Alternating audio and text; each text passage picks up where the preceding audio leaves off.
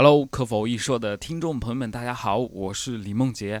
呃，我们在会说笑喜剧微信小程序上架了一款农产品，价值三十九块九五斤，顺丰包邮的大油桃。嗯，这款油桃呢是我山西老家自己种的啊，山西运城。然后我平时生活在上海杭州嘛，我从来就没有吃到过好吃的油桃，这让我非常的气愤。凭什么？城市人就不能享受好吃的油桃呢？所以呢，我就把我家这款油桃带给大家，真的是非常甜、非常脆、非常好吃。然后呢，再告诉大家一个福利：我为什么刚开始卖这款油桃呢？是因为我当时在上海的开放麦被同行给举报了，开放麦的价值是三十九块九。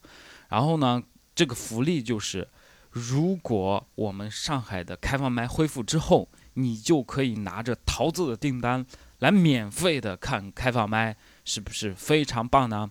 在微信搜索“会说笑喜剧”的小程序，就可以找到这款农产品。好了，我们接下来进入节目。Ladies and gentlemen, welcome to the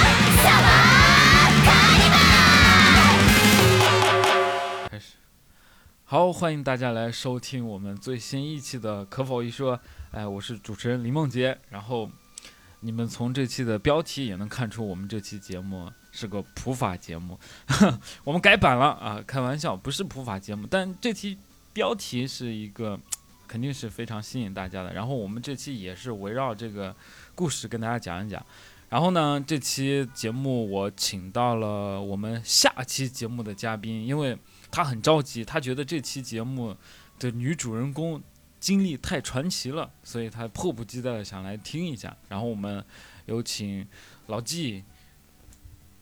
大家好，我是人类行为观察员老纪，就太迫不及待来听这个故事了。啊，这个故事太太太太刺激了，因为我们之前有很多呃来录播客的嘉宾，听到我这期标题之后，他们就疯了。他说：“这个我得来呀，我学法律的呀。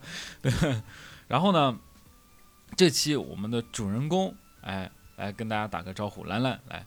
大家好，我是兰兰。没有他那么说那么夸张，就是一个中老年节目。现在没没兴趣的可以插出去。但是很刺激啊，对吧？然后呢，是这样的，我们这期不就是聊，就是大家正常谈恋爱嘛，要么就被谈分手嘛，顶多劈个腿嘛，戴绿帽子嘛，这都已经到头了。你你说这还能到哪儿？哎，我们这主人公就不一样，兰兰就不一样，我把自己送进监狱去。哎，你想想就很刺激啊，就感觉你这个谈恋爱的成本会比较高一点。然后呢？是这样的，那我们这期呢，就跟兰兰来聊一下她这个离奇的、呃刺激的情感经历，好吧？然后，那我们先问兰兰，我们从你们大概好了多久呀？嗯，我跟他认识到正式关系，反正就是两年吧，两年时间。哦，认识到正式关系。对，就是我们认识是很快就在一起的，然后在一起大概两年。哦哦哦，我明白了啊，就是在一起两年时间，对对对，两年也是一个不短的时间呀，对不对？然后呢，那我们就这样吧，我们今天就按你的，就是刚开始哎。就是，然后再到刺激期，就是热恋期，没有很刺激，就是恋爱，正常恋爱，好吗？恋爱初期、恋爱中期和恋爱你是因为没有听过吴秀波的故事是吗？对吴秀波也是给人谈到进监狱。我知道，因因为吴秀波这个我是支持的，我这女人太贪了，对，你不能这样，对吧？你给你这些东西，你还想要啥？哎，就开玩笑啊，就是，但是吴秀波离我比较远呀，我不会让对我有产生冲击，但你的这个就比我对我产生很大的冲击。那我们就先从恋爱初期嘛，你们当时是我们就是很普通的，就同事关系。一开始，一开始可能有点互看不顺眼吧，就是那种，嗯，就是我觉得他是一个莫名其妙，就是就是自自得其乐的一个胖子，就是感觉自我感觉非常良好。哇，对瞧瞧人这胖子，老纪，胖子因为我这个人就是比较对比较挑剔，而且就是看人就是哦你这一一点也不像挑剔啊！我我这个人比较挑剔，所以我挑了个胖子。对我就嘴比较毒。哎，可以啊。那你们是同事对吧？对我们是同事一开始，哦，一开始，然后那你是怎么因为我我觉得我就是人的好奇心真的是很可怕的一件事情。当你觉得这个人诶为什么能这么有自信，能这么的就是嗯自得其乐，每天在那儿就是自我感觉很良好的时候，你就开始发现你已经渐渐的想要去了解这个人了。在了解的过程中，就是你们就是聊天啊，一些接触什么的，就是慢慢慢慢的这种感觉，就是你就发现。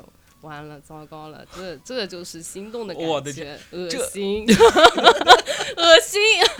这 这是一个教大家如何谈恋爱、教男生如何装逼的一个节目哎，特别好，就是哎，男生确实刚开始，如果你显得很很往上贴的话，我觉得一般会适得其反。你只能去保持那种神秘感，就是装逼，就让别人看不出来你对，而且他这么胖还这么自信。对，然后而且懂很多，就是你必须要给他的感觉就是你懂很多，你这个也懂，那个也懂明白。所以你们当时是同事，然后哎，是你首先对他产生了兴趣。也不能说首先吧，应该是大家相互之间就是有那种你来我往，叫成年人的恋爱，你知道吗？就是大家都会在暧昧中就是保持一些推拉，你知道吗？就是推拉，啊就是发现这个人确实是有渣男的潜质。啊，然后然后是你追的他还是他追的你？就是应该算是，呃，就是就是这个应该破冰点是一次就是去酒吧喝酒的事情吧。哎，对，破冰点是这个。然后那天其实是我朋友的一个局，然后呃，我们就是几个小姐妹在那边喝酒，然后我就跟我小姐妹说，我最近有在跟我们一个同事就是接触聊天，还觉得这人挺有意思的。嗯，他说就是那带过来见一下，就是你看现在约他能会不会出来？嗯。就是那时候已经挺晚的了，我说嗯那就约一下看看。嗯。就没想到他就很乖的过来了，很乖的过来，也不喝酒，你知道吗？就坐在那里，就是很冷静、很安静，嗯。就就是那种也也不是在玩的那种，就是就是看你喝的差不多要带你回家，就是把你送回家，他也没干嘛，就是把我把你送回家，你知道，安全送回家。哇哦，这简直了，又是一个套路。啊，人类观察员，你觉得这个道行是怎么样？我觉得这个很好，就是激发女孩的好奇心，然后让她先付出沉没成本，然后女孩就是这样的一种，特别就是自己付出多了以后，她就不愿意拔出来了，就是特别棒，就是那个男孩的招数特别棒。哇，好，学着点啊！付出多了就不愿意拔出来，哎，这个对，这是第一步，就已经进入了这个恋爱的漩涡，哎。然后那天晚上其实也是没有发生啥，对，就是那天就是你确定我吗？我跟你说，就是就是应该不要发生什么，你啊才会有以后的什么，啊，你知道吗？那天是谁控制不要发生的？是你控制的就女生一般不会在那个时候主动的呀，哦但是如果男生主动的话，女生一般也就是顺其对啊，顺其自然但是恰恰好就是他没有这么主动，哎你知道吗？然后你是就知道这他人不一般。对他反而就是很绅士，把你送回家之后，让你早点睡，你知道吗？就是哎觉得你喝太多酒，他就不喝酒嘛，就把你送回家，因为太晚也不好打车。那我得跟人学一学。我跟人喝酒，我说，哎，你多喝点。然后然后喝完酒还说，哎，你走回去吧，你一个人走回去吧，还有你走在路上醒醒酒，你这喝的有点太多。吹吹风吧，你醒醒。对，大大概，哎，你看人这就是招数，哎，我们其实男同事这期节目要好好听一下，女女同女朋友啊，就是女性朋友也要好好听一下，男性朋友听，哎，可以谈恋爱；女性朋友听，可以甄别渣男。哎，这期节目还是被我无形中上升了一个 高度、啊。但是但是我的理解是什么啊？就谈恋爱的话，你必须要有一些小手段跟小心思的，不哎然的话，你就对这个人没有上心。然后那那你们之后大概多久就在一起了？我们两个的脾气真的特别像，我们就是属于那种很爱，就是天性就是。就跟小朋友一样，就是很幼稚的，其实就是内心里就是表面上是一个成熟的大人，但内心里有一个小朋友。然后刚好就两个小朋友在一起了之后，就特别玩在一起，就他的兴趣爱好跟我的兴趣爱好，就是我们俩能互相，就是互相映照对方吧。就是他很爱车，就是赛、爱赛车啊一些高达、球鞋。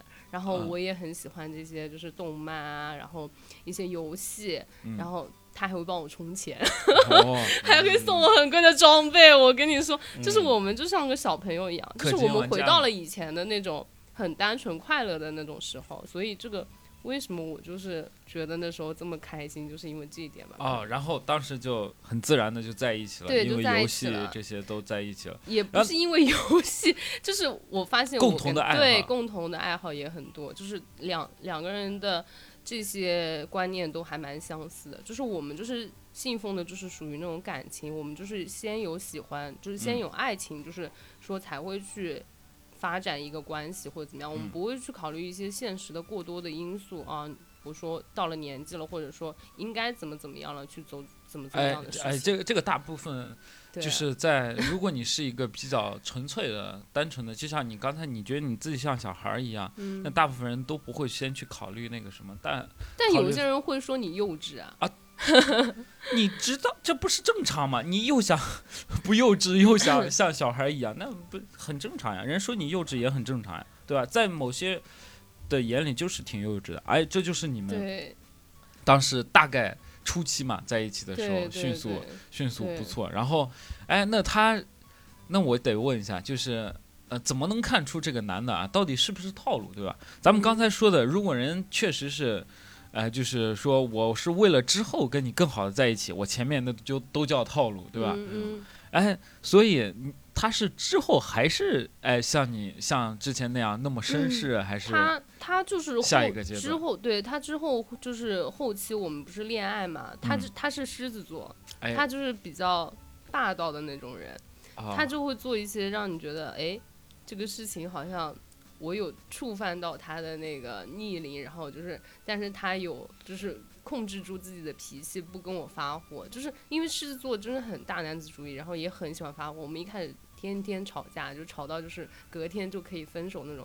高嗯速公路上就是吵架，然后就是那种停车可以让我直接滚下去的那种人，就是他会吵到这样子，因为、哦，就是因为我们俩脾气都很炸裂，对我们俩啊脾气都很炸裂。就是就是谈到了高速公路上，差点跳不不车这种。不不不，这个就是我们吵架，就是一开始就接触的时候，真的就是天天在就是打仗，就是感觉就我就没有这么爱跟人吵架过，因为我是天秤座，天秤座不太爱吵架，但是我只跟这个人吵得很凶，嗯就就是他他真的做一些，比如说我不接他的电话，嗯他就会非常的生气，他嗯就是直接打电话打很多电话给我的那种。啊，那不是很正常吗？为什么？没有，就是有一些人他可能就是觉得你在忙啊或者什么，嗯但是他就觉得就是你不能不接他的电话，哎，就是你现在就算拉屎，你也得对，你也得接我的电话，然后告诉我你在干嘛了之后才能挂掉。哦，对，然后还有一，但我以前没有这个习惯的，这不就没法出轨了吗？对对，而且就是对，也不是说控制欲强吧，就是他会把一些你的事情放在心上，但是一开始嘴上是很贱的，会说哦这有什么，就是你还喜欢这种东西啊，然后就是讲、哦。很讲的很贱的那种，然后、哦但是他默默的可能都记在那儿，就比如说我之前。想要一个 NARS 的那个圣诞节的一个 呃限量版，然后嗯。我只是随口跟他说，我觉得他是钢铁直男，哎，你是怎么随口说的？我听一下，怎么就就是就是会发，就是比如说圣诞节不是大家都送礼嘛，但是嗯。我们其实不怎么过哎节日的，就我们是那种酷儿青年，酷儿青年情侣，就是很讨厌什么情侣装啊，很讨厌过节。哎，然后他刚好跟我也一样，然后就我，但是我那天就发现那个 NARS 的那一套真的很好看，我就给他说，哎，艺术艺术家限量款，然后就是很酷的样子。然后他说，哦，那有什么？然后就是后面就偷偷的找了代购，然后找了朋友，然后帮我买的。就是就是一定要那种但是你不经意的，但如果你发，但是这件事情告诉你，哎，其实送礼物还是一件非对，而且常好的事情。而且一定要是那种突然拿出来一大包，然后就是丢在你面前，哎，给你的这样子，很酷的那种，就是有点有点有点有点像那种怎么说中二的那种感觉，但是就是这样子，他就是有那个人设，就是有那个那个人设在那里，在我面前是这样的。哦，那我那我明白。然后呢，这大概就是，哎，就是你觉得还是很有魅力的地方。对，就就是他送礼物了，比较大男子主义吧。哎，就是、那其实呃可能人确实是是有这个有这个技术的。第一是有技术，第二确实可能喜欢你。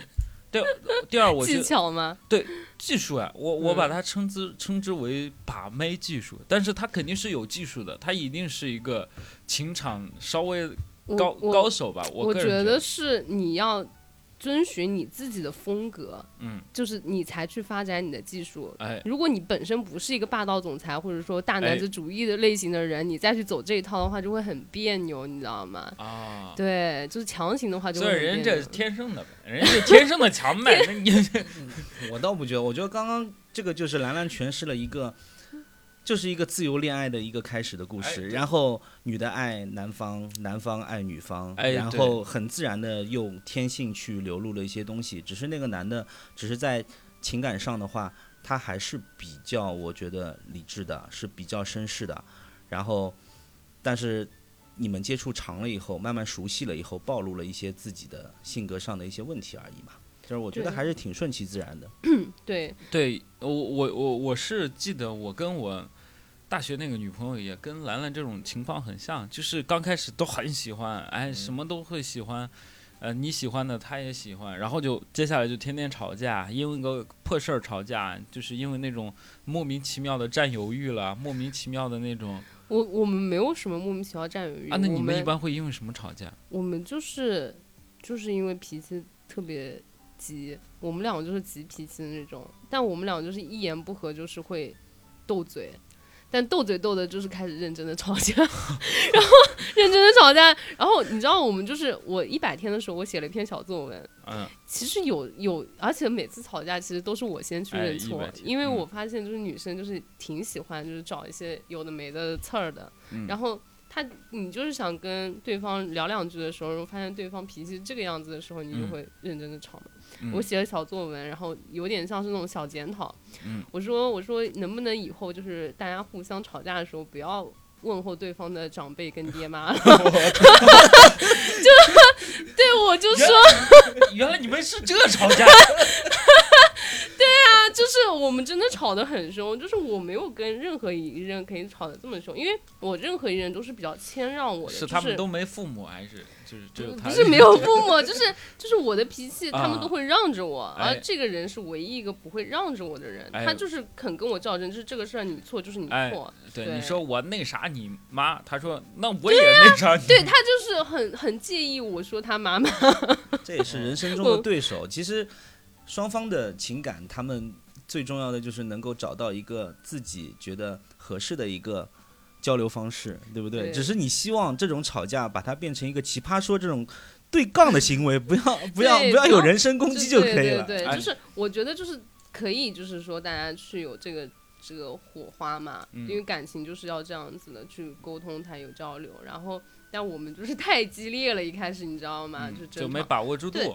然后我们后面就，但我感觉也是挺快乐的，常顺，对，很快乐，然后后面就很顺很顺，就后面就是只要不问候父母，对我操，一切问题源于父母。因为我知道 他的底线，他也知道我的底线了，后哎面就大家相处反而变得很顺了。哎呃，那我觉得这是磨合期嘛，度过磨合期之后就是热恋期了。双方在博弈，热哎对热恋期，热恋期应该是比较比较哎比较有故事的，大家都会比较我喜欢，因为热热恋期的情侣都很恶臭嘛，就是他们会。啊，对。对我们我们开始做一些恶劣期，然后情侣恶臭事情，比如说穿情侣装哦。和情侣鞋。哦，天哦，从刚开始那一刻就是互相是觉得我我对俩我们不是一般人呀。不会，一定不会真香。啊，然后然后就穿了情侣鞋，就他先买的一身就是 Supreme 的，就是嗯。卫衣，嗯。然后他送给我，那时候也是快过年还是圣诞节，忘记嗯了。然后我就回送了他鞋，AJ 一的芝加哥，现在嗯已经四五千块钱，嗯有没有？嗯好像是零一零还是哪个版？本来想买 OG 版的，买嗯不到。嗯，太然后他也送了你一双，就他对他又回送了我一双情人节的限定，哎，双方还是对17年双方花的情人节心思的。哎，对，我觉得还是哎，这这种比较好。他喜欢我的什么，我就给他什么。对，因为我们俩都很喜欢这一块东西，然后所以就是送也送到点上，而且他很贱，你知道吗？他有一次给我买了一个鞋柜，是那种很有意思的，我忘记是他说是什么高达还是什么东西，反正就是一个鞋柜吧。他说是送给我的礼物，其实他自己想要。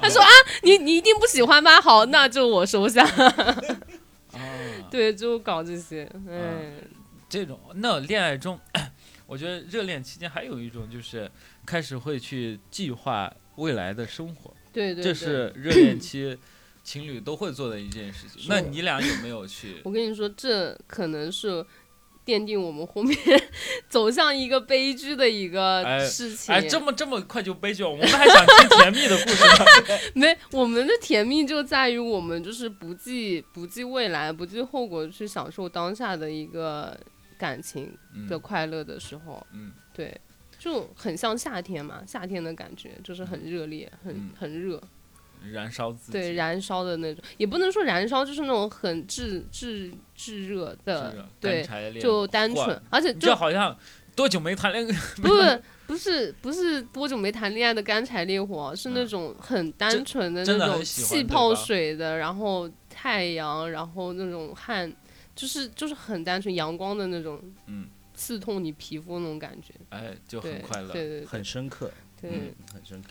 然后这其实呢，热恋你，然后你们开始做规划嘛？我觉得做规划做规划，你知道吗？这就是矛盾来源，因为女生总是比男生更加的会去考虑以后，哎就是这就是烦恼的开端，你知道吗？哎未来对，哎，那你爱情爱情这样，哎，真的，爱情的 走向其实就分一些阶段嘛，就是你在你吵架是磨合嘛，然后之后嗯你就快乐嘛，就是真诚的喜欢对方，然后真的也是不计后果去去为他做他喜欢的事情，然后这个走向衰亡的过程当中，就是开始，我觉得就是在 做规你划。对你把你的自己的爱情杀死的过程，其实就是这样的、啊，那你们是因为哎，那一般规划一般是这样，一般就是有的是过不下去了，然后准备做规划。那你们们是在热恋的时候我们？我们其实一开始我们就对这个话题我们沟通过很多次，就是嗯从一开始到后面，其实我们的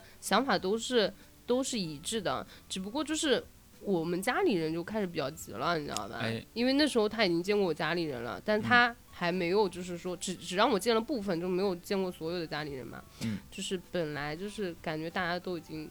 就是渐渐在那边规划了，但是那哎时候我们其实已经不是同事了，就嗯。他已经去忙他的事业啊，这也是一个隐藏的伏笔，忙他的事业，然后我也去忙我自己的工作嘛，嗯。然后我们的交集就会慢慢变得比较少，就是嗯。偶尔就只能通过电话啊，就是连见面吃饭的时间都很少，因为特别忙嘛。嗯，就我觉得已经到了一个感觉像老夫老妻、哦 老年情侣的一个、对对，就已经变得很信任，但是哎就是你就已经很信任他，然后嗯是一个这样子平稳的时期，就是嗯你感觉你要规划未来了，嗯 但规划未来的过程中，你还你们还是会吵架。就是、但我觉得你在这个平稳期还是挺快乐的，就虽然见得少，快乐啊还还是很快乐。对，因为你难得见一面嘛，当然快乐了，两个人都是难得见一面，哎，小别胜新欢，可以，对吧？就是那嗯个时候是这样子的一个状态，但是大家也都在规划，因为他也会说一些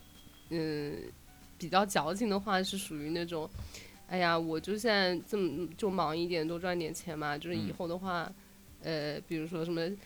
小孩啊，就是可以去什么什么上什么最最最好的学班，对啊。然后你呢，就是什么去什么抱抱什么什么瑜伽，然后什么的，然后就说啊，每年给你买香奈儿包包，然后什么的。嗯化妆品呢，就是用海蓝之谜了。但是如果现在不努力呢，你以后可能只能用用什么大宝。对对，他就讲这些有的没的，就开始变成了一个，就是原来很霸道总裁的人，就开始变成一个话痨。哦，那我很好奇啊，因为这接下来就要走向故事之后了嘛。那我好奇的地方是在于，是他是怎么突然变成这个开始做规划的？你有没有察觉到 他是？他就变忙了嘛，变忙是一个信号。那我觉得是这样的。那我先问，看你有没有这样的感知啊？我觉得嗯如果有个人，他从他他准备要变化了，就他已经变化，一定是有一个好像是一件事情去激发了他，或者对钱，或者 对，或者是谁激，或者是你，或者是嗯，就是突然想努力了，是因为什么？我我觉得应该是就有个也不是说突然想努力了，就是可能买不起嗯包包了。不是不是，no no no，就是就是我们的话，呃，怎么说？其实我对他这个人从一开始认识到后面的话，我对他的要求是比较少的。我就是希望他能做自己喜欢的事情，哎，对，然后去实现他的理想跟他的梦想，就是嗯不需要去过多的嗯去勉强啊，去经营一些啊，一定要去打卡上班，每天很辛苦的怎么样？嗯，所以我就是我是很支持他去创业，做自己想做的事业的。嗯他其实一开始就有这个说法，就在我面前嘛。嗯但我觉得我们最大的矛盾点就是你刚刚说的，不是渐渐的，就是就是怎么说一个点突然的，而是可能一开始的时候只是隐隐的感觉，就我们的金钱观念是有点不同。哎，对，然后到后面就是发现，就是这是一个非常致命的的点。你们的金钱观念不同，是你喜欢包包，但你觉得 人也没有必要就是。我我喜欢坐在宝马里面哭是吗？就是就是我虽然喜欢包包，喜欢什么海蓝之谜，我喜欢这些不错的东西，我我反过来，我反过来，我是我是无所谓坐宝马或者是坐哎单车的人。你后来其实变成了无所谓了。然后他觉得我是坐宇宙飞船的人。不是就是他是很在意生活品质的人，哎他是属于典型的属于那种只买贵的不买对的的那种人。啊，嗯，他就是他就是要别人都看得到他过得很好，啊，嗯他他就是东北人吗？没有，他就啊是希对望对不起，自己东北人。没有没有没有，就我我觉得也可以拿星座来说事儿啊，就是狮子座就是那种在外人面前永远要闪闪发光的焦点的那种，嗯我觉得是有这样的啊。嗯但我的话就是属于那种我我希望我的东西是能真实的提高我的生活品质也好，就是能让我去使用到它，那我会贵一点，我去我去哎，对我去你是因为因为其实就是你家 庭本来就比较殷实，然后小时候就有，就会比较去偏向能够去能够给自己带来生活品质，然后不会去想对我父母的给我的观念就是，对我父母真的是人前显贵的东西，对不对？对他就是他们就是予予取予求啊，就是我要什么，他们基本上都是满足我的。就包括就是我的朋友也好，就是我觉得我真的都是被宠爱的那种人。就包括我在职场里，就是我觉得帮我的人贵人也很多，嗯包括我父母。好，那就是然后你的男朋友开始做规划了，他嗯开始努力，开始奋斗了。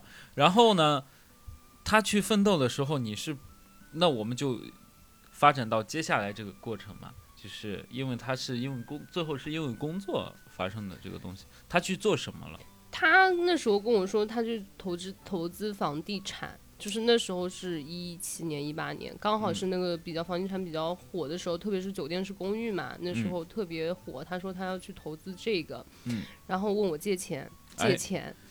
借钱又是一个事情了，各位姐妹们，各位姐妹们也划重点啦，借钱千万不要有金他可以给钱关系。你买包，但你不要借钱。就是就是物质上的东西，就是你可以用等价去交换，但是嗯真哎的是金钱来往的话，就是银行账上的那些就不要去动了，好吗？任何心思都别去动了。嗯他他他开始问你借钱了，对吧？他开始问我借钱，一开始是小额的周转，比如说几千块钱，就他、他的嗯房地产 几千块钱，不是我觉得是我差几千块不是钱，我要一开始对他是有铺垫的，他几千块是那种手头的零用钱，零用的时候啊他会、啊他会说宝宝你先打一下给我我的支付宝限额啦，嗯你知道吧？就是以这种方式，啊，然后哎，然后嗯，然后就是我我转的时候，他可能当下一个小时之后他就给我打过来了。嗯。一开始这样，然后后面两三天、一个月，安妮不是两三天，然后就是一周、一个月，然后到后面，比如说三五万，啊后面到了十万这样子，对。然后都是你去借他，然后他都对对是对对，要钱去周转一周转下，，对对对，啊以这种名义，那最到最后面就是说要去投资房地产，然后最后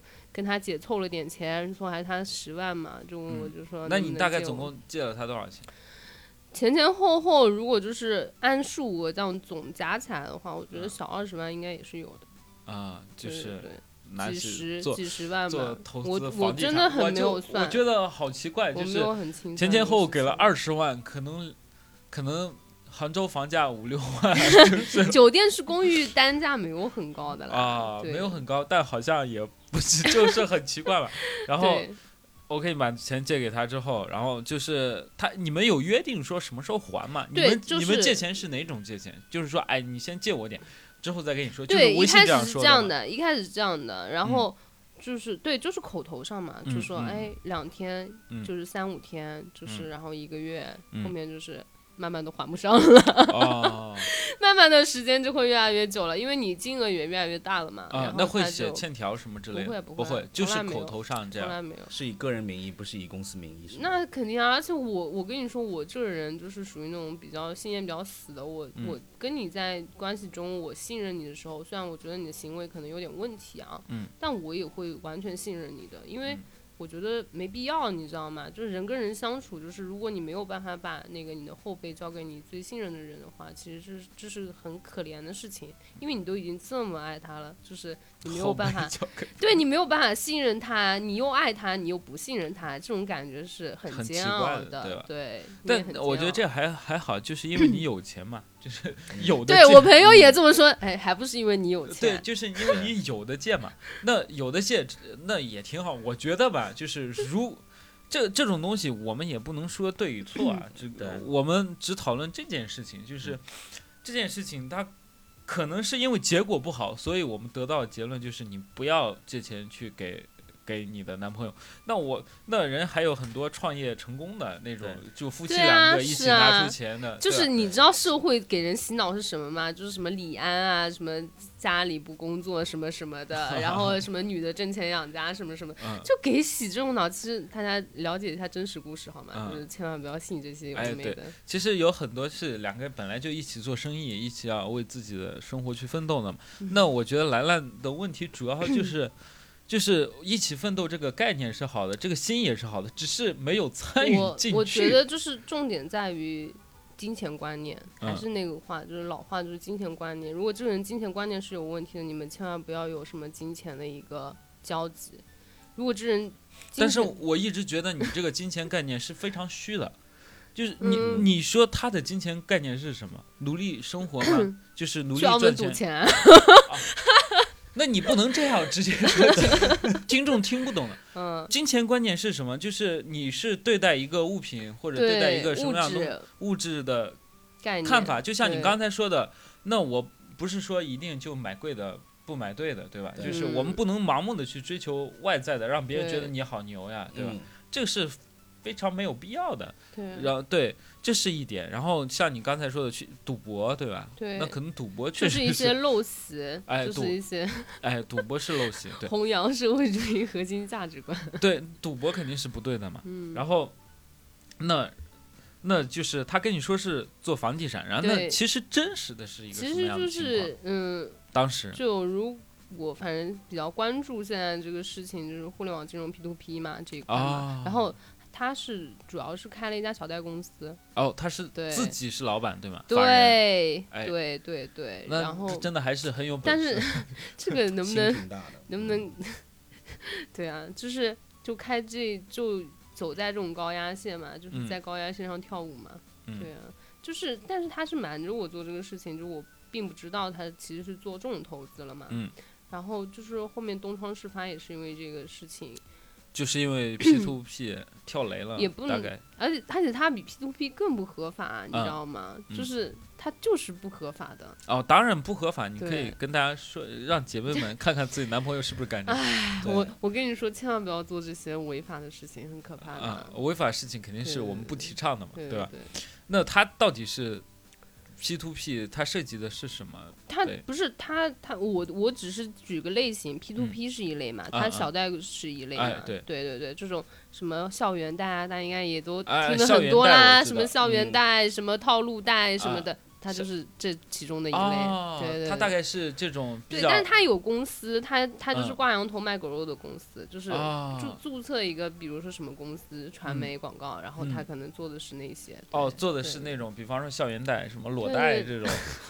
我靠，校园贷不就是裸贷吗？对啊，对，校园就贷就反正就是从事这些高压吧，哎就哎，对高压，的就是就是当时他已经是，呃，我我觉得是这样的，我觉得他当时可能，呃，不是说哎我要为了来来要多赚多少钱，我觉得更多的多更多他就想要的钱，是。为了让自己，对，我觉得要理一下，就是他是怎么样走到这一步的。就按照前面的这些叙述的话，有可能他最想刚开始最想做的就是还是就 是这些，嗯、房地产类的，那能够去做这些那个，然后到到最后去了澳门，然后 钱输了，然后如何快速能够再我回来我对我的意思是这样的，就是我我不觉得他是就是一开始是没有追求这些事情的，只是可能他给我的感觉他是那种隐藏自己就是对于金钱欲望的这件事情的，嗯但后面就是慢慢的暴露出来，就是他嗯很要钱，就金钱这个事嗯情，就很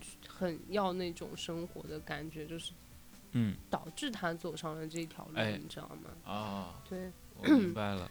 就是你一般人不会去铤而走险到这个份上，就而且你你就想说，就是如果是小老百姓，就是喜欢平平淡淡过日子的，他就是会觉得像我这种心态，嗯就我觉得我够吃够用就可以了，就我嗯不需要去追求大量的金钱来满嗯足我的欲望。但有嗯些人就是不一样的，哎他就是。会去铤而走险，他就是想要去搏一搏，他会有那种欲望，嗯就说我要有名，我要有利，我要嗯在这个对吧有所立足，对嗯不对？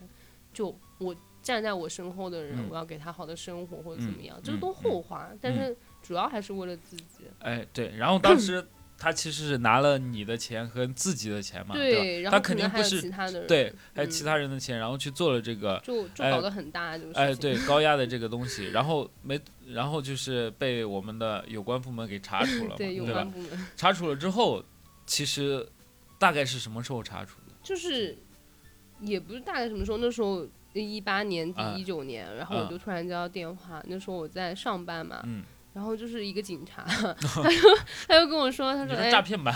对，我说，他说他问我你是不是叉叉，然后就说，嗯，来警察局一趟配合调查。我就想嗯说，什么东西配合调查还要我去？嗯我去某个地方，他给嗯我一个地址嘛，嗯我觉得就很像诈骗，你知道吗？就很像这种广播里、电视里的诈骗。对，然后我一般说大家都是要斟对酌一下的。对，然后而且是个座机，还是用方言跟你讲的电话，嗯就讲话的。嗯然后我说，那我反正公司在这里，你也知道我公司在哪里，我在我嗯公司楼下等你。嗯反正你就来就好了，对嗯吧？你来也行。嗯然后他说好的，然后我就被带走了，哦然后就是真的，对吧？然后就真的被带走了。他们有嗯逮捕令的哦，哦就是只逮捕令，然后就啊写的你的便衣名字，的警察，对对对，在星巴克然后然后呢，然后你当时有没有戴手铐什么？戴了呀，戴了呀哦，就也戴了手铐。就大家都傻眼了，感觉像拍戏，你知道吗哦，吗？我知道，那一般是这样的。我看电影，对啊，就是那种特别有趣的，就是他给你戴手铐，然后他用那个衣服给你挡住。不会，他不会给你挡住，啊他就是他就是拿出来就说，他说叉叉，我现在呃呃什么公安什么什么什么嗯依法逮捕你，这是啊你的逮捕令，然后啊就带走，嗯，对然后你当时，我就懵了，我就我就懵逼，我觉得我靠其实那个时候你还是不知道他什么都不知道完全不知道，啊而且你知道吗？我在车上我还被呃，这个能不能播啊？就是、嗯就是我被训斥了，就是、啊被训斥。对，因为我摸摸不着头脑是什么情是这样况嘛，。你你你被训斥，你当然觉得很疑惑，对不对？但如果他是站在一个本来就知道这件事情，他训斥你，他觉得很。严重，但然后他，但是他觉得我嬉皮笑脸的，他啊他觉得我态度很不哦端，正。我觉得你，我要是你，我态度也不端正。因为你知道吗？我那时候还在那边笑笑，我就跟警察说：“我说，哎你，说阿 Sir，我到底犯什么事？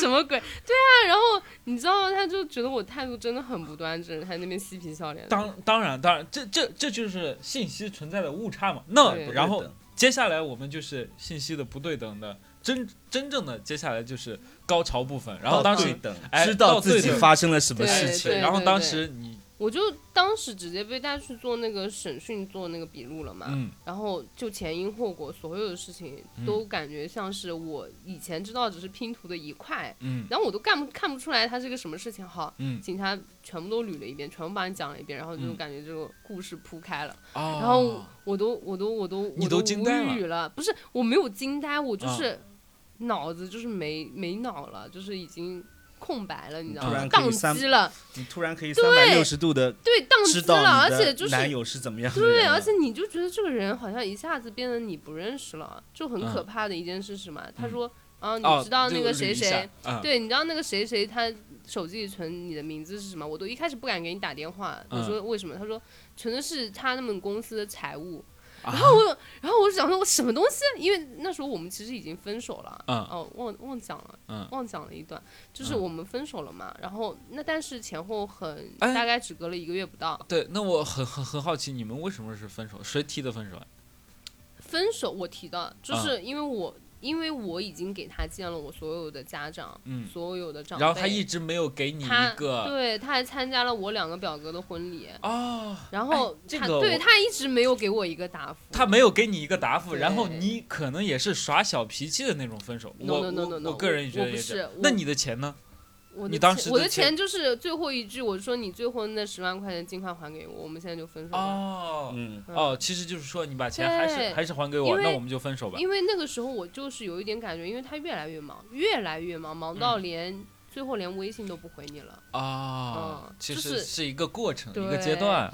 然后你就有一种，你知道吗？就是感觉像是嗯同城异地恋，然后就是那种啊，对啊，一个区跟一个区。对啊，然后然后真的就是你不敢想象以后的日子，就是感觉像是对吧？结婚丧偶的感觉啊，然后当时其实你内心就觉得，哎，不像是谈恋爱了，对吧就？是已经没有一个男。对一个男生，你也不就我找你也找不到，哎，那分手之后，然后呢，我们回又再跳回到派出所这块，跳回到当时在审讯室，然后他跟你说，对，你知道你存的什么？的名字存的是财务，对，哎，这就很奇然后怪，为什么？然后他没没有为什么，然后嗯我只我只我是被告知的那个，啊你知道吗？没有为什么，没有、啊没有啊不能啊提问的，你只能被告知。嗯然后就是他他就说呃他现在有一个女朋友是谁谁，就是这啊样子。就你认识吗？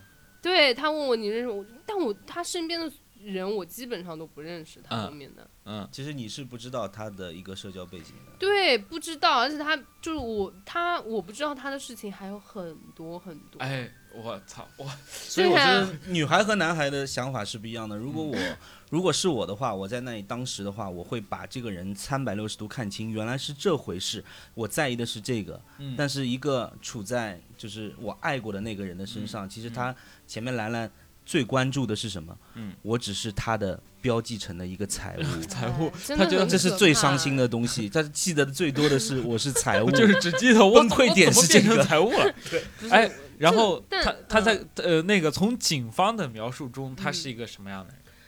就是一个对吧？就是你如果什么是根正苗红，什么、嗯什么背景对吧？社会嗯主义核心价值观，他就背离社会主义啊核心价值观的人他就是一个，对呀。他犯罪了嘛，对吧？当然犯罪警了呀。警方告诉你他犯了犯犯了这个罪了，然后呢，然后那跟你什么关系啊？那他也警方警方应该告因为知你，他因为现在因为不是因为现在就是嗯，就是把你就是算作是一个组织嘛，就就哦是因为相关联的人就是哦，你是财务对吧？他他就是所以警察觉得就是你坐到那里，警察还觉得你是财务，不是他女朋友对吧？对，然后完了之后就是很多的一些账目啊，就是一些钱款的来往啊，包括嗯他们有一些人的一些供认啊，就是嗯还是会。大家都是还是会有一些人认识的，包括他有一些小朋友，就是我们之前也有一起吃过饭，他那时候介绍的可能是朋友什么的，哦，但其实也都是他们的员工啊或者什么的。哦，对对对，就是所以所会以指向你。对，会所以都指向你，因为他们都知道，哎，这个人对前女友啊，或者说这个人之前跟他有谈过一段时间啊，这样嗯这样，或者嗯说哎，经常来我们公司，或者说只经常跟我们老板吃饭啊什么的。哦，所以就是警方要看一下你们到底是什么样的关系，对，然后。然后我觉得是警方逮捕你，肯定是掌握了证据，他才逮捕你。啊，肯定是他这样。然后他就看到了你的转账记录，自然而然嘛，对吧？就是应该是有很三方，至少三方的一个证供，嗯才是会有一些对一些嗯判定的。嗯但具体我就我觉得不多说吧。对于嗯这种怎么去量刑，或者说现在一个法律哦，量的一个量刑程度，那我们是 不我就不用去讨论我就不展开了，因为我嗯也不懂，我就我就感觉我我经历这个事情，我就像个法盲一样，啊真的像个法盲。就是还要就是这里再画个重点，就是有一定基础的法律知识，其实是很很有必要的。而且现在 再，画个重，让你的男朋友把你的备注都改我跟你说，现在现在大学生也好的法律的意识有多薄弱嘛，嗯而且现在违法成本有多低嘛，嗯就是你根本没法想象。嗯真的，所以我觉得这个事情也是要引起大家注意大家还是对你只要遵纪守法嘛，对吧？嗯。对，然后不是，但是你有时候你根本不知道不知道你做的，对，就是已经是犯法的事儿了，哎你知道吗？这很可怕，所以一定要有一些基本的法律法律知知识其实也是出于你对他的信任，然后你觉得这不是什么，就是而且你可能摸到的只是象大象的一角，对，然后你很多时候就是有一个之前有一个热话题也蛮热，就是如果对方给你看手机，你会不会看这个、嗯嗯，这个这个梗嘛？对啊，就是这个就是一个很难的一个悖论啊，就是你嗯怎么去遵循这个信任或者不信任，看或者不看？我的天呐，就是你的嗯，人就是很就是麻烦。如果你看了，你就不会感觉不会对你看了，你就是不信任；你不看嘛，你内心其实已经在怀疑，就是到底是看还是不看，或者你看完之后真的没有事情，你是不是又会内疚，对吧？哦，那我觉得 我提供一个就是正常的一个就是另外一个角度吧。我觉得你你要不信任他就不用看，就是你就是因为不信任他所以不看。你知道你看了肯定是有事儿。是我不信任你，所以我不猜。我要信任你，我根本不用看。对啊，那我也是，我也是这个想法，啊但是我发现就是不信任你也不用看，就是说就最好就不要看。你要觉得他现在有问题，你要么就谈清楚，要么就走就行了。那对啊，那需要基于你一个非常高的警觉的一个嗯意识、啊。哎，你正好就像个小孩嘛，我就是你刚才在说的嘛，爱情里，对吧？爱情的酸臭里面泡浸泡，然后嗯让自己对，然后 丧失了。然后警方当时把你带过去，先做呃做做一些那个证词嘛，做一些就是口供，口供，嗯然后他那有没有告诉你家长什么的？好像呃，因为你当天就直接被送进去了，然后你就当天就进去了。对啊，所以你其他东西都是由你的家长来拿的呀，哦，我包括我，我我就是我就是在工位上直接消失，你知道吧？嗯，然然后连连就是我就是没办法来上班，然后就没办法钉钉打卡，都对，我都都是我对都是我爸去讲的，跟我们领导讲的，就嗯很很神奇，真的很神奇。然后你从做了完口供之后，我觉得你肯定自己要开始捋了嘛。嗯，我觉得，我我觉得你自己肯定是要一一直要在捋这个事情的呀。我对啊，但是那时候就是你你在里面的话，你的你你只只会就是思考以前发生的，就你究竟做了些什么。哎，对啊，所以啊、那两年你就究竟那你到究竟在那你？最后还原一个真实的到底是一个什么样的状态？就是你你提供了什么之后，他正在干嘛？可能就是这个事情更立体一点。你从一个上帝视角，但是但是你其实是真的是被告知的，啊就是啊很多东西你都是被告知的。对呀、我知道是被然后告知的当当你被告知的时候，就是你其实已经是没有什么主动权了，你知道啊，吧？所以所以所所以你被告知的信息，被告知的信息就是你们涉黑，涉黑完了之后还哦牵扯了就是比较重大的对情节，嗯比较重重大的情节之后，嗯就是你你你的处境会比较危险，就是嗯在于就是你你可能会被判刑，就是。嗯那个时候，就是我的律师就有在跟我说，就是因嗯为包括现在的政策推动嗯影响啊，嗯就是大家都在打击这些嗯犯罪嘛，嗯就是现在就是一个严刑严判的一个时期，所以我觉得这也没什么问题啊，就是哎，反正就就挺不凑巧的吧。反正我、我律师是以那种很可惜的那种角度，然后、呃，反正认识很多警察，就是嗯。也有好，也有就是比较严肃的，嗯。就有一些就是跟你的爸爸很像，嗯，他会带你他真的很心疼你，对，他说我女儿很喜欢喝可乐，他说，嗯。嗯、我给你买瓶可乐喝喝，然后嗯，对，然后你在里面就是你没有这么自由，就是想喝就能喝到的。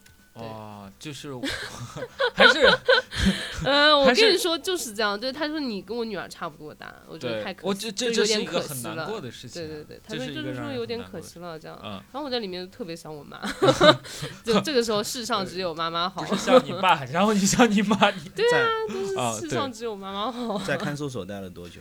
一个月呀，就是我们不是三十七天嘛，嗯就是你可以取保的话就取保，不能取保的话就是不能取保嘛，嗯就一直在然后就是那现在就是一个取保的一个状态，对对是吧？对对对，是的，嗯就是等着那个开庭，对，嗯现在就是这样。但是我们觉得，就是我和梦洁都觉得，就是现在你的状态还是能够比较坦然的来面对这件事情了。你是怎么调整自己的心态的？就是因为你知道二零二零年有多魔幻吗？我的事情是从一八年、一九年到现在二零二零年，嗯本来是年前就是应该有盖棺定论的这么一个事情了，然后你突然在年年关的时候，年对，发生了这出现了疫样的事情，就是你有时候觉得人生的无常就是这么来的，就是嗯你永远不知道明天等着你的是什么。然后嗯有一些人他，对吧？就是一个团圆的一个节日，然后嗯变成了阴阳两隔的一个事情，嗯就对于很多人来说都是很伤痛啊。而且嗯，那你说如果论无辜或者说论这种灾难的话，嗯就是磨难的话，那这些人会不会更惨一点？就是。嗯就是我给自己灌好多就是这种毒鸡汤，有啊，的没的。你觉得这就是命运？对，一个是你去经历对，一个是命运，第二个就是你你能够在这一些里面去成长的是，你知道去怎么去珍惜你身边的人了，包括你爱的人也爱你的人，嗯。就是这件事情让我知道，就是你身边就是以前对你好的人吧，就是嗯。你、你叛逆不去听的那些话吧，就是嗯。其实对你来说都是非常珍贵的，嗯，对，所以你现在的心态会会好好一点。然后这，但我觉得不好的一点，可能你刚才提到一个事情啊，你刚才提到说二二零二零年是个魔幻年，你刚才也提到一九年本来要盖棺定论了，就你本来准备接受这个东西了，啊，然后突然又因为疫情，然后你又得再重新再去想这个事情。我觉得，如果就像，因为我跟你之前私下有聊过这个事情嘛，就是如果我们在知道我们接下来要接受什么样的东西，我们会谈，会打个比方说，你大后天就好像你七月一号就哎对，九月一号要开学了，对吧？那你就会一直在做思想工作，就是我我九月一号之前我把这些事情全部都搞定。对吧？我自己的心态要怎么样？我玩好了，我之后就好好去上学。那他，我觉得他可能在当时已经做好了心态，我就我已经想，那我进去就进去吧。那我要好好的，好好的让自己就是熬过这个事情。然后呢，突然疫情来了，突然疫情来了，对，你又得这个很再难受，这这个个对，这是最难受的。这个就像头顶上永远悬着一把达摩克里对啊斯之剑一样，然后你不知道什么时候但是能够你对你不能让嗯自己停下来，哎对就是你不能去等待。哎，所以这就是更有趣的一点。所以我想问一下，就是那那你大概现阶段是，比方说现在现在已经发生这个事情，你也知道大概率是要坐牢的，对吧？嗯嗯、大概率是要去坐牢的，可能在未来几个月之后就要去了，对，就要去服刑了。对，就要去服刑内心也是比较着急想去坐牢的，没有没有就是就是你知道，就是有一些事情，就是你一旦忙碌起来的时候，哎你会觉得比较有意义。哎，对，所以我想问一下你现阶段的状态，嗯你，这明知道对吧？有很多就好像对这这种东西，呃说濒死跟我觉得跟濒死差不多，就是，就是进入一个冷冻期，对你要么你就好像我知道我得癌症，我就活两年，对吧？嗯那我这这段时间我应该怎么度过？我觉得这是很重要。你知道你接下来要去服刑了，那你最近是怎么度过？我还想特别听一下你现在，因为很多人都很盲目，就是就是他他有大把的明天，但他还是很对，很焦虑。所以我想问你现阶段的状态，可能会对大家嗯有很大的帮助。对，就是你刚刚提到一个蛮有意思的点，就是有一些人就是有大把的明天，有一些人就是他有很多的自由，然后有一些人他可能当下他的物质生活他是很充实的，但是他每天都觉得自己过得很无所事事，或者说没有意义，就是感觉生无可恋嘛，就是那个人间不值得那种很丧的那种感觉。但是其实是因为你拥有的太多了，某种程度上是因为当下，当你所有的一切被剥夺的时候，你连自由都被剥夺的时候，你就会发现你拥有的东西就是你非常珍贵。，对最真实的东西。但你觉得这个代价是不是换来有点大？对，所有人都这么跟我说，但是我因为我太清楚自己的脾气了。如果嗯我今天没有经历这些事情的话，我觉得我的人生道路上，我还是会像现在的有一些普普通通。青年，对，就是我觉得自己活得好像很酷，但其实一点都不酷，你知道吗？就是嗯所谓的反叛，只不过是一种对自己命运的一种不负责任，就是每天在一些吐槽一些事情也好，就是说去反叛一些事情也好，但其实嗯你做的事情就是。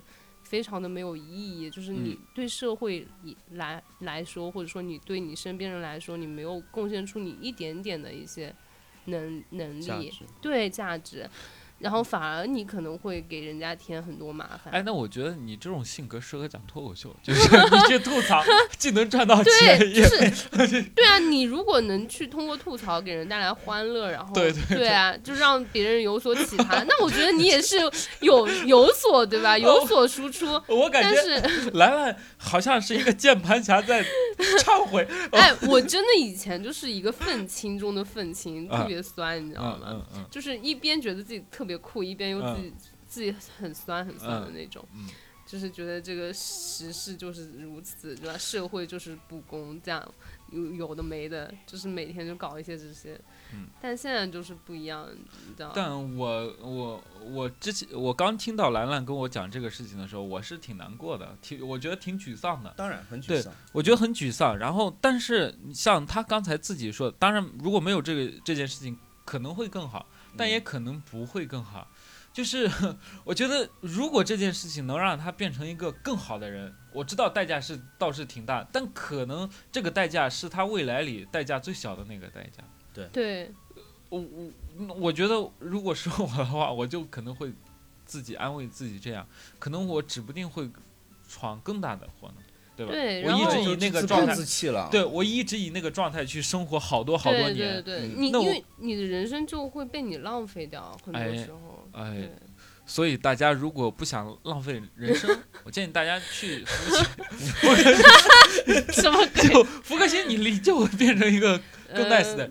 但但我觉得这个这这个就好，这个这个方法有点这个另辟蹊径。这这你 这没办法，就是他可能出来就会变成一个更好的人，他之后会活得更快乐，然后他也会活得更充实，他会更爱自己的父母，会更珍惜朋友，会会更很多。但是有的人能懂得，有的人对有的会沉沦，哎，有的人能懂，就有的人是摔到洞里了能够爬出来的，对那才是真正的能够去英雄。提升的。对，嗯，所以这这也是要看人吧。然后人，我觉得活着的话就是会经历，就是哎，对你主动去经历，你被动经历，就是你一定会有起起伏伏。哎你对就像像梦洁说的，她说你也不知道你现在遇到这事儿，现在你看起来是一个特别大的事儿，但你放眼你可能几十年之后，可能这是你以后很多大事里面的一件最小的事情了，变成是这个样子了。哎，对，然后对那还还有一点就是，嗯 我很八卦啊，就是那你要进去了，那有没有给自己进去的生活做个规划、计划什么的？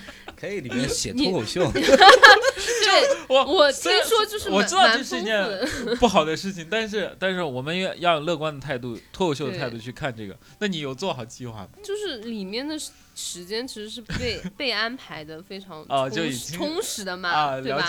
六点上班，对，六点起床，然后嗯。上班，就是嗯。去工厂做工，然后就是吃饭、睡嗯觉、嗯熄灯，就是嗯。集体生活嘛，嗯。就是非常军哎事化管理的集体生活。嗯，所以你有的那种自由时间，也就是看看书啊，哎，对不对？看书，我觉得还看书是一个蛮好对的。对啊，有点像重读大学以后，然后过了三年大学的军训生活。哎，对。就你就是其实也可以看这种什么《肖申克的救赎》啊，什么维 啊，对，我觉得哦，这个还是别看了，这个还维什么是别看了维奴十二载啊，什么什么地牢回忆啊，什么的，我觉得，我觉得，我觉得就参考参考一定不能看，一定不参能看《考参考肖申克的救赎》。对我的！你看《肖申克的救赎》，不是那怕死。因为其实我是觉得兰兰现在的心态，她是已经知道和嗯接受和坦然接受自己了，我而且她有改，变和成长了。嗯就是其实进去她是为了什么？是能够让你更好的去了解自己，如何嗯变成更好，能够去改掉这些。但我我觉得。这有趣的事情就是，他在知道这个消息之后，他就已经变了。就对对，就是他的改变是那一瞬间，对 就是就就可能就在做口供那三十七天里，他被动挨打了。对他一下就变了，就知道这个消息之后，我我觉得我们呃人可能就这样。我我觉得也不能说一下子，就是你慢慢的，就是从一开始你就有一种晴天霹雳的感觉，就是那种我前两年我到底做了些什么让，嗯。以至于让我今天是沦落到这个境境地的一种心态，嗯。到后面的一种平静的心态是是觉得就是啊，那反正我就。过好我现在能过好的生活吧，就是嗯。能做什么做什么。嗯。到后面就是有一种就是我我觉得我是可以通过这件事情去成长的，嗯就是这是一个还是一个递进的一个心态吧。哎，那我觉得还有一一个有趣的事情啊，就是虽然这件事情已经就是大概率就这样了，对吧？嗯 大概就这样了，当然还是希望有所反转的好吗？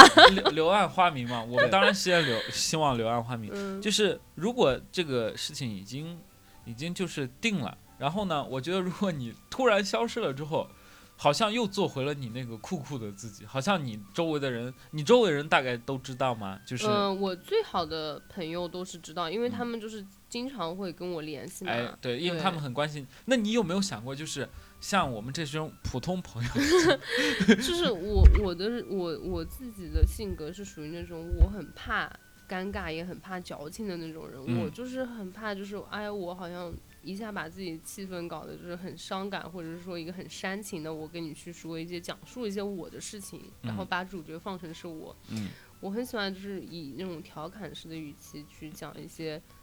哎哎，我就是这么一个事儿，这样子。哎，那我我很好奇啊，就是 就是如果你走的话，嗯，你走的话，你会跟朋友，就你走之前会发个朋友圈吗？我会啊，我我现在我就是慢慢的这两年我在做的事情，就是跟一些我身边的朋友聚会，然后跟他们就是相处，然后嗯。包括跟我父母相处，就是嗯。我就是辞了我的工作嘛，我以前嗯。就出差，可能一个月都在外地的，嗯，就是很忙，嗯。然后因为我也很享受那个忙，你知道吗？嗯。因为我觉得就是感觉 像是社会精英该有的那种九九六的生活，就是嗯各处飞啊，然后嗯。各处出差啊，跟人嗯。谈判去讲嗯。PPT 啊什么的嗯，然后现在就宁愿多回家吃一顿晚饭，就是嗯。这种感觉。对对对，陪家人多吃一顿晚饭，就是最好就是离家就是走路上班，嗯距离就不管做什么，就是我觉得这个是比较重要的，嗯对于我现在来说。嗯，那那那你有没有想过，就是你在进去之前，朋友圈你会发什么？我不发朋友圈了，啊我都准备关成就是三天可见，啊就现在很酷的人会干的事情，哇，零零后会干的事儿。很酷的。那我呃那我觉得，如果你这个你你走之你走的时候，嗯，把这个播客放在朋友圈，我觉得倒还挺好，就是大家啊，可以啊，那可以啊我。我觉得呃挺有趣的是，大家可以通过就是，呃，因为从别人口中得知的你的状况，跟我自己讲述出来的状况会不一样，会不一样。然后我觉得还有一点就是，如果你的朋友是通过这里知道你那我可以把我的工作关系都屏蔽一下吗？可以，就是我觉得，如果他是从这里知道你这个消息之后，听到你这么豁豁达，这么嗯开朗，我这么释然，我觉得也，嗯，对，我觉得也会也会，嗯、他们也会好受一点。就是对，对很我希望佩服就是，哎，很久没见的朋友，如果就是关心我的话，就是我会，就是你可以了解一下我最近的事情。嗯就如果就是像大大哥有时候也之前也说，就是如果没有缘分了，就是也不需要去勉强说我要跟你再去维系一段。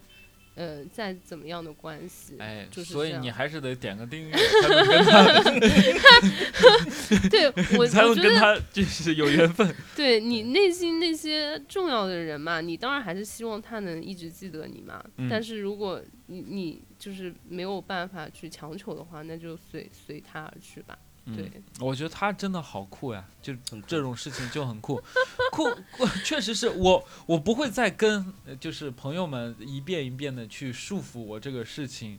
对，然后我不束缚不是因为我难过，只是觉得没必要了，就感觉有点豁豁然的那种，我不去聊了，不是说我啊我聊一次我就很难过一次，嗯，那我觉得他是他不聊的原因就是觉得哎没什么可聊了，对我就是没什么可聊才跟你们聊。我们当最后一个就是 我那我那这样。我。们也是个见证者。对对，见证者，我们我我们在这期节目就正常更嘛，对吧？我们嗯。正常刚更更出去之后，更出去之后，我们在你进去的时候，就就我再更一次，我进去这么刚吗？这么刚？呃，特别特别逗啊。嗯那他很酷的一点就是让我觉得，呃，以这样的形式去讲述自己的事情，嗯，对，特别好。那我我我一直幻想着，就是不管我的婚礼也好，或者我的葬礼也好，也希望变得酷一点。酷嗯酷就是以我一个脱口秀演员的身份那样去哭嗯。我的就是葬礼上放《难忘今宵》是吗？就是我，我希望我，呃，我在我在，如果我的葬礼是在年轻的时候，嗯，就是举办的话，当然有意外嘛。那我希望跟我同辈的这些脱口秀演员，跟我关系哦好的，他可以来吐槽，因为他们正值巅峰，对吧？正值巅，如果我八十多，说不定他们早走了，对然后你吐槽他们是吗？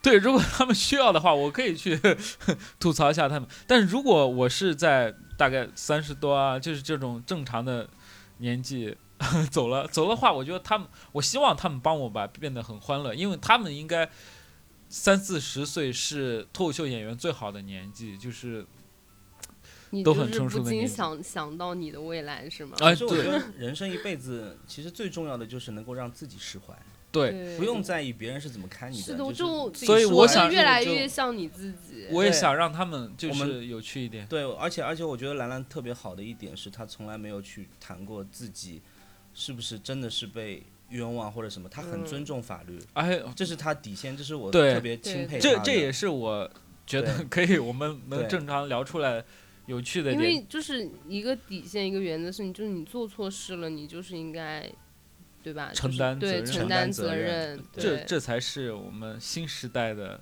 对对啊，这才是九零后的担但是对吧？就是你做错事，就所以就是大家一定要有那个观念，就是嗯你不能太傻，就是嗯愚蠢这个，就是你一定要有那个，对吧？就愿是愿对大家都做科学的走狗。有那个 对有智慧、有智慧的眼光，对吧？科学法律去观察身边的人事物，嗯对吗？好，那就这期其实聊到这里，还都是一个挺不错的一次节目尝试吧，因为我们。呃，之前节目聊过很多话题，很多话题有时有些被父母打的，有被老师打的，观众还觉得说哇，都已经这么惨了，你还要怎么样？我们今天就再聊一个更惨的。我们这不是比惨好吗？我们们，对我们不是比惨，我们我想用这个态度告诉观众，我们我们不怕惨，对我们不怕惨，我们愿意把它讲出来是，是是这就是人生对啊！人生如何谅解对自，己我们就敢敢去面对这个事情，这就是我们厉害的地方。所以，然后这不是一个中老年的弹琴节目吗？哎，对，我们最后我们这期节目不是杂谈，就先教你如何追女生，对我啊，再教你如何不被追到情感杂谈，对，再教法律，哎，是对，对在啊，在人生。突然感觉很丰富的样子。对，很丰富，呃，口感很丰富。那，呃，然后希望大家给我们点个订阅，大家有有类似的经历啊，也可以跟我们留言。嗯如果想做我们嘉宾，享一下，，对，想做我们嘉宾的，哎，到时候说不定呢，到时候来人在服刑的时候，哎，有这些设备还能听到我们的播客，呸对吧？就就是希望大家多来分享自己的故事，只要你有故事，你就可以联系我们，对吧？我们是非常乐意听你们故事的人。然后我们这期大概就聊到这里，祝大家都人生平平安安吧，对吧？祝大家今年就是要不要受不要受大的磨难，对。嗯然后那我们这期就到这里结束，好，大家拜拜。拜拜拜。拜。